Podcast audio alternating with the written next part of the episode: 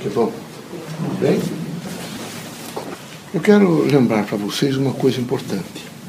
Porque sabe, todos os dias vocês têm que olhar para a natureza e dizer, ensina-me a viver. Porque sabe, vocês têm que realmente fazer essa grande, esse grande pedido para que todas as forças vivas da natureza e os seres vivos ensinem vocês a viver. Ensinem vocês a viver. Porque é terrível, realmente, o quanto vocês não sabem viver. Ou vocês vivem muito um contrapeso de, ontem, ou vivem sempre uma expectativa que amanhã vocês serão felizes. Ou agora, que é esse circunstância da vida, é viver essa força do agora, vocês não conseguem.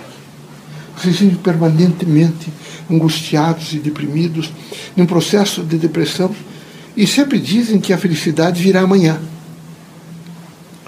A felicidade é, é, é conotada em torno de uma situação presente. Vocês têm que, nesse momento, descobrir a beleza das coisas todas. Aqueles que criam animais, porque sabem que vocês têm perdido muita coisa. As coisas não têm sido fáceis. Mas de repente vocês olham para um, um cão ou um gato e vocês vão ver que ele está olhando para vocês. Ele está transferindo energia para vocês. Porque, com toda certeza, ele também, como ser vivo, é um capacitor. Vocês olham, por exemplo, para um jardim e tem uma flor que naquele momento até parece que voltou-se para vocês, para que vocês possam receber o influxo daquilo que vocês precisam. Vocês veem um casal de velho atravessar a, a rua, trôpegos, e vocês vão sentir que há neles uma aura do bem, da esperança, da fraternidade e uma coragem, evidentemente, para ser. Então, o, que, o grande significado que vocês têm que ver na vida é sempre descobrir, vejo, a mensagem que a natureza traz a vocês. É preciso alcançar essa mensagem, sob todos os pontos de vista. E é preciso render, vejo, a, a vocês mesmos uma força de saber suportar-se. E vejo que vocês não sabem se suportar, então vocês não se autoconhecem. Aí vocês agridem o próximo, agridem os filhos, agridem pai, mãe, agridem vizinhos, parentes. E vocês já começam, às vezes, com uma agressão no rosto. Vocês fecham o rosto, começam a demonstrar que estão insatisfeitos, que as coisas não estão não tão boas. Vejam, eh, o mundo continuará apesar do que vocês não gostam. Amanhã haverá mundo outra vez. E haverão outras experiências. E vocês terão que administrar. O importante é vocês, de maneira nenhuma, quedarem-se diante de algumas situações. Elas são às vezes difíceis, são truncadas, elas dificultam, evidentemente, o entendimento de vocês diante da vida. Mas vocês têm que fazer um esforço, um esforço extraordinário, e descobrir a mensagem que está embutida naquilo que vocês realmente estão recebendo. Vocês não podem esquecer que onde vocês estão, no estágio que estão vivendo, vocês estão todos os dias com mensagens que representam as oportunidades de mudança e de transformações. O que não é possível é realmente viver num sentido negativo da vida. Alguns de vocês têm mais de 20 anos, outros têm mais de 30, 40, 50, e continuam insatisfeitos, sempre insatisfeitos. Não são felizes nunca. Veja, o tempo passa, meus amigos, mas passa muito rápido. Vocês têm que valorizar a vida, o cotidiano, têm que descobrir os elementos bonitos da vida. E são tantos, são tão extraordinários. Eles estão, estão sempre capacitando vocês a dizer: não tem importância. O próximo momento será diferente. É? Então, são mensagens sempre ativadoras, integradoras, responsáveis. Elas conotam, evidentemente, um momento de transformação. Vocês vieram à Terra alguns para passar algumas coisas. Vejam, quem sabe alguns de vocês têm crise terrível com um dos filhos, uma das filhas. Não esqueço que, quem sabe, há tempos, em alguns períodos de encarnações passadas, ou ela, ou alguns com situações parecidas, vocês, quem sabe, porque não era nada de vocês, vocês ajudaram a perverter. Hoje vocês têm que pagar o preço da angústia. Quem sabe vocês não sabem, não sabem que aquela criatura renitente é, que vocês encontram, vocês estão nesse momento resgatando um grau de afetividade que durante, quem sabe, uma vida inteira vocês provocaram, destruíram e aviltaram. Vocês têm que ter a coragem de saber sustentar qualquer situação. E a, a sustentabilidade que o Centro Espírita há de ensinar a vocês é a sustentabilidade da prece, da fé, da esperança, da caridade. É a sustentabilidade da não agressão. Os médios espíritas não devem agredir. Aliás, ninguém deve agredir ninguém. Mas é horrível agredir. E, então, se a agressão for de maledicência, for de falar mal a alguém, é pior. Eu quero dizer que nós, espíritos, nós só esperamos de vocês, agentes mediúnicos, lealdade ao próximo. É preciso que vocês tenham lealdade onde vocês trabalham, lealdade com os colegas, lealdade com a profissão. Vejo, lealdade com o pai, com a mãe, com os irmãos, com os vizinhos, com os parentes. Lealdade, vejam, com a religião que vocês frequentam. Lealdade com os agentes religiosos que orientam vocês. Lealdade conosco, com os espíritos. Então, nós só pedimos para vocês lealdade. É preciso que tenha lealdade, que o ser humano seja leal. E que nessa lealdade, a gente não está pedindo para ninguém ser covarde, para ninguém ser mentiroso, para ninguém ser perverso, não é para ninguém nesse momento mentir. Nós estamos pedindo que vocês, nessa força do autoconhecimento, façam autentificação com atos extremamente não é, valiosos na construção da evolução humana. O reconhecimento do próximo. Não é? O perdão, por exemplo. Quem não perdoa vive sempre em remorso. As pessoas que não conseguem perdoar, elas estão permanentemente numa linha de remorso. Então é preciso perdoar. Isso não significa aceitar coisas erradas, né? nem cooptar com o crime ou com as desordens sociais. Mas significa viver em paz mentalmente. Significa que vocês digam a vocês mesmos: eu sou um sujeito que eu me contenho, eu sei me suportar, eu sei viver a integração da minha vida. Todos os dias eu me renovo. Não é possível ser diferente. A Terra, quem sabe, passa nesses próximos, essas próximas décadas por momentos muito difíceis. Vejam, vocês têm que estar preparados. Há muita seca na Terra. Muita seca. Isso tem realmente desidratado vastas áreas, inclusive lá na Amazônia. E também nos centros urbanos, onde foram, foi feito um calçamento gerais, geral. As cidades todas não deixam infiltração quase de água. O que é que está acontecendo? Estão surgindo eh, buracos extraordinários, verdadeiras carteras horríveis, por exemplo, de 800 metros, 80 metros de profundidade. Tem consumido prédios, casas na China, tem consumido, lá na Europa eles estão desesperados porque tem acontecido essas carteras.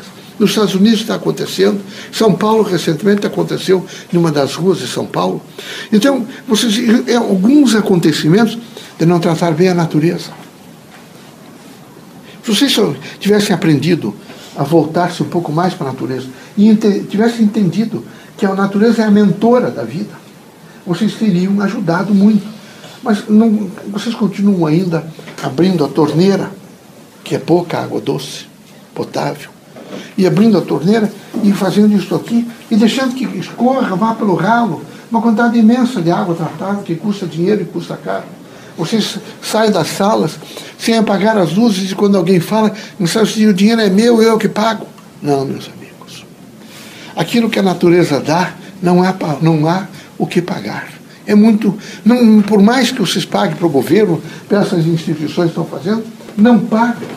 O que ela espera de vocês é que vocês tenham comedimento. Ela cede a energia desde que vocês sejam comedidos.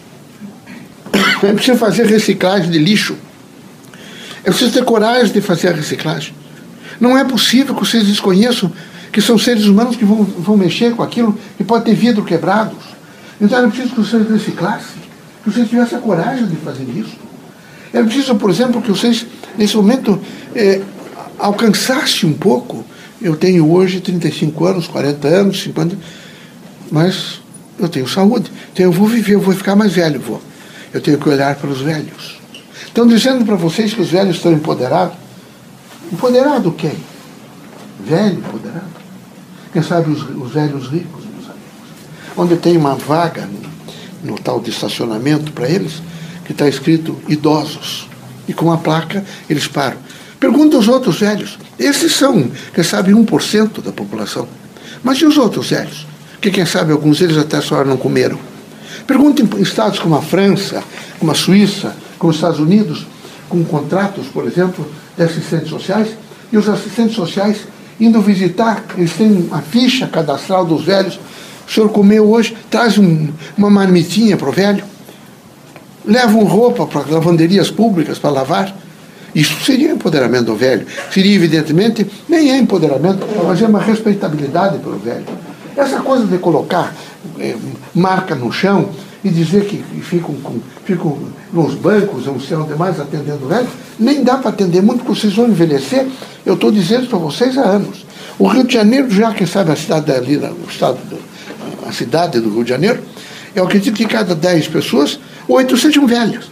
Quer dizer, é melhor ficar na fila de, de que não é de velhos. Vocês vão ficar morando na fila. Porque que empoderamento. É só para vocês verem como o próprio poder público ele, ele tem um meio de enganá-los. Ele, ele lança as coisas e dá uma ideia de que vocês que tudo está bem, que os velhos estão bem, estão bem nada. Particularmente os pobres. Não estão bem. E era preciso pensar nesses. É preciso pensar nos excepcionais, não é? É preciso pensar nesses excepcionais. É fundamental pensar nos excepcionais, não é? Além disso, meus amigos, vocês que vocês, pelo menos no momento da prece, vocês peçam que forças positivas envolvam, por exemplo, um continente como a África. É horrível. Se vocês têm crise aqui, vocês imaginem a África. Não é? Então é, é fundamental nesse momento, não é, em tese, ser bom. Tem que fazer um esforço. Que fazer um esforço para ser bom. Mas como é que eu vou ser bom? Não, não vocês serem bobos. Não estou dizendo para vocês não, não têm opinião própria. Não estou dizendo para vocês que vocês aceitem todas as coisas. Não. Mas é ser extremamente tolerante. Até na medida da razoabilidade. Daquilo que efetivamente vocês veem. Bom, agora não dá mais porque está prejudicando pessoas ou está me prejudicando. E eu reajo. Mas eu reajo com dignidade. É preciso reagir com dignidade. É preciso reagir com espírito público com capacidade de uma autenticidade. Vocês todos devem ser homens morais. Deve existir no rosto de vocês, nas mãos, na, no timbre da voz, na feição, na proposta de vocês, um, um contexto moral. As pessoas, quando olharem para vocês, eles têm que dizer: Eu confio nessa pessoa. Ela é moral. Ela tem condições de me dizer palavras que são afáveis, que me, me dão um caminho. O centro espírita é um caminho. O centro espírita é uma base. O centro espírita, não é? Ele representa uma vanguarda da cultura humana. Então não dá para negar nada. É preciso estar absolutamente forte para uma construção melhor de um mundo melhor. Aqui é feito. Mas se vocês saem daqui e a dez passos dali, vocês começarem imediatamente a agredir, vocês forem irracíveis, quer dizer, ninguém aguenta vocês, a escola não gosta, a casa não gosta, ninguém gosta. Você tem que imaginar o seguinte, eu que tenho que mudar. Será que todo mundo tem que mudar? E menos eu? Não, eu tenho que mudar. Eu tenho que fazer um esforço para mudança. E é possível fazer esse esforço para mudança. É só ter um pouco de compreensão, é só ter, é, se indagar mais quem eu sou. O que é que eu tenho que fazer na Terra? Não, mas os outros não contribuem comigo, os outros são contra. Mas os outros são os outros. Eu é que tenho que é, ser favorável. Eu não posso esperar que eles sejam pacíficos, estejam a todo instante com as mãos estendidas para mim. Não. Eu tenho que compreendê-los. Isso não significa que a gente queira tirar de vocês a energia para que vocês administrem, por exemplo, a causa espírita e nessa sucessão todas as outras coisas. Que Deus os abençoe, que Jesus ilumine vocês, que vocês sejam corajosamente homens bem postos na vida social que não se arrependam das coisas que façam e que sejam sempre dispostos a um crescimento, a um progresso e um desenvolvimento humano. Deus ilumine vocês todos. Que sejam muito felizes, que vocês nunca deixem de ser fraternos e que vocês, em hipótese nenhuma, deixem de prestar lealdade ao Espiritismo e aos agentes mediúnicos que orientam vocês. Lealdade é a dignidade da vida. Sem lealdade não há dignidade, a gente tem que ter lealdade.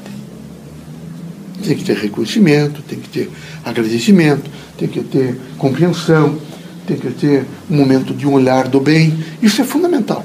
Que Deus seja conosco.